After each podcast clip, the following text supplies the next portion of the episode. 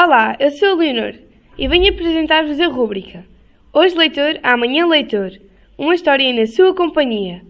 É um espaço de leitura com a colaboração dos alunos do agrupamento número 2, Agrupamento Santa Luzia.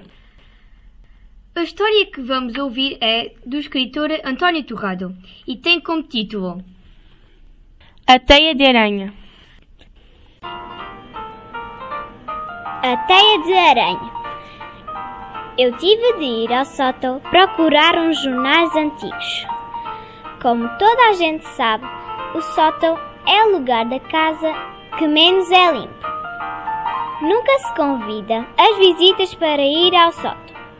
Nunca se utiliza o sótão, cheio de baús, malas e caixotes, para dar festas de aniversário. Talvez até não fosse má ideia eu a entrar no sótão e a esbarrar com uma teia de aranha. Que falta de consideração! barafestou a aranha. Uma teia que me deu tanto trabalho a fabricar. Foi sem querer. Desculpe, disse-lhe eu, um tanto encavacado. Quem estraga arranja, gritou-me ela. Mas eu não sei tecer teias de aranha. Então não tivesse rasgado. Quem estraga arranja, insistiu ela. Não tenho feito outra coisa.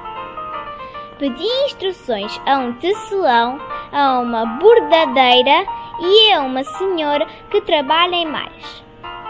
Cada um ensinou-me o que sabia e eu, mal ou bem, com uma agulha muito fininha e um fio de nylon ainda mais fino, tenho passado os dias no sótão a cozipar a teia da Dona Aranha.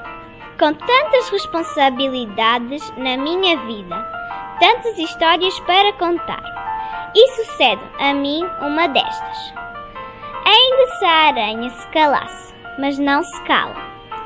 Quem estraga arranja, e sempre a desfazer do meu trabalho.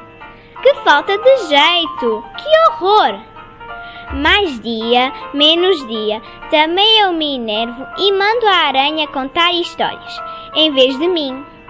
Sempre queria ver como é que ela dava conta do recado.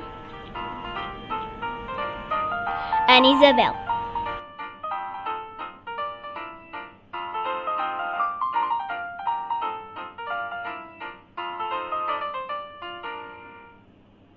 A gravação das histórias conta com o apoio da Biblioteca Escolar, no âmbito do projeto Aprender, Comunicar e Partilhar, com os repórteres SL.